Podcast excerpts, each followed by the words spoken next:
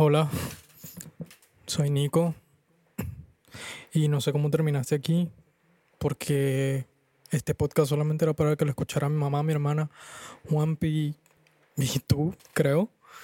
Entonces, sí, este podcast va a ser para mis cuatro fans. y nada, hoy quería comenzar presentándome y no presentándome solamente mi nombre, sino presentando mis ideas, presentando mis ideas al mundo, ideas que he venido mucho tiempo desarrollando, interiorizando, filosofando y que hoy tengo una concepción clara de, de qué es lo que me mueve a mí como persona dentro del mundo artístico. Y en todo este vaivén me he dado cuenta de algo que es demasiado interesante. Y es el hecho de que los músicos, los pintores, productores, actores, las estrellas como tal, no son artistas. Yo no soy artista. Pero aquí comienza otro dilema, porque es que se supone que nosotros hacemos arte. Entonces, ¿cómo no vamos a ser artistas? ¿Cierto? Aquí es donde se pone divertido. He intentado vacilar con la idea de, en realidad, no prostituir la palabra artista. ¿Por qué digo esto? Porque muchas veces escuchaba podcasts y me imagino que cuando tú escuchas podcasts de gente que está en el mundo de la música también pensarás lo mismo, que dicen artista y piensan en un cantante. Y hay muchos cantantes que son muy limitados. Entonces, para mí un artista no era solamente una persona que cantara bien. Pero entonces me dicen, un artista no es alguien que hace arte. Y sí, tienen razón. Alguien que hace arte con su voz podría denominarse un artista. Pero yo me sentí muy inconforme con esto. Entonces seguí pensando, seguí filosofando y volví a preguntas tan básicas, preguntas que no tienen respuesta o que tienen más de una respuesta a la vez. Y volví a dilemas filosóficos. Volví a visitar el gato de Schrödinger, volví a pensar en qué pasaba cuando un árbol se cae en el medio de la selva y nadie lo escucha.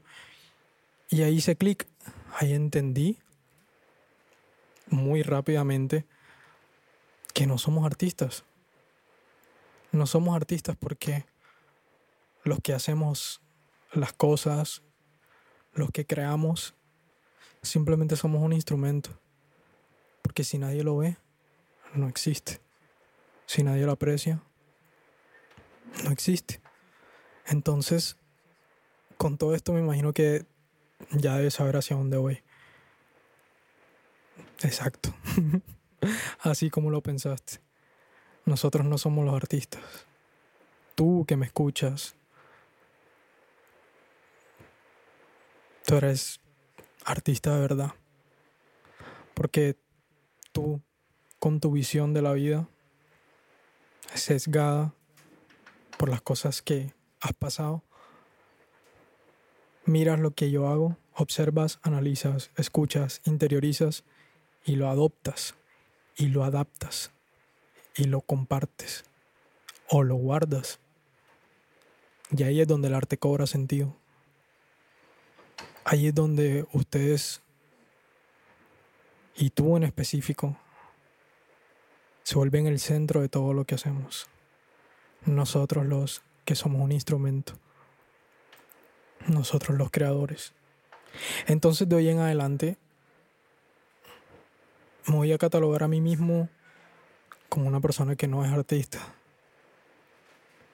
sino un creador, un creativo. Que qué romántico todo lo que estoy diciendo, ¿verdad?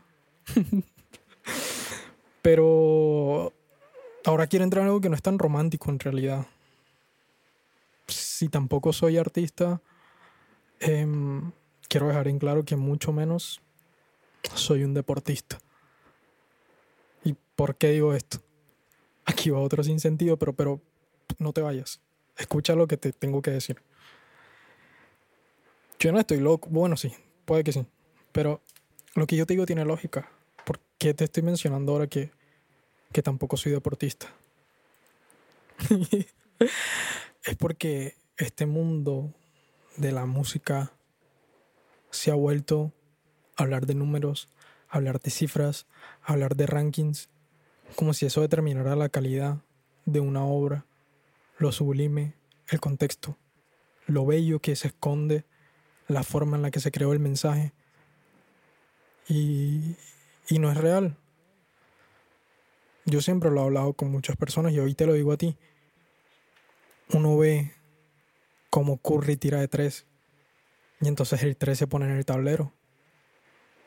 Uno ve cómo Cristiano hace gol y suben sus estadísticas. Pero uno no ve cómo los artistas cogen medio millón en YouTube dos minutos después de que sale una canción. O más bien si lo ve, pero uno no tiene idea de dónde sale. Entonces, los deportistas sí pueden utilizar los números, porque uno ve cómo logran las cosas. Pero en este mundo donde todo el mundo, valga la redundancia, con 40, 50, 60 mil pesos puede comprar visitas o incluso aún peor puede poner a gente a que reproduzca sin fin una canción solamente porque sí, sin escucharlo, sin nada. Eh, te das cuenta de que no hay tal cosa como validez por números. Pero aún así todavía en las entrevistas vas a escuchar a mucha gente que los presenten como número uno en Spotify, eh, número uno en Billboard, no sé cuántos millones de oyentes mensuales, no sé cuántas miles de visitas. Y al final, ¿para qué? ¿Qué tanto impactan de verdad? Y bueno, eso era prácticamente todo lo que quería decirte hoy. Pues yo sé que esto lo pude haber hecho un poco más elaborado o cualquier otra cosa con un guion o lo que sea, pero esto es para ti. Esto simplemente es para la gente de mi confianza, o sea, para mis cuatro fans. Así que nos vemos.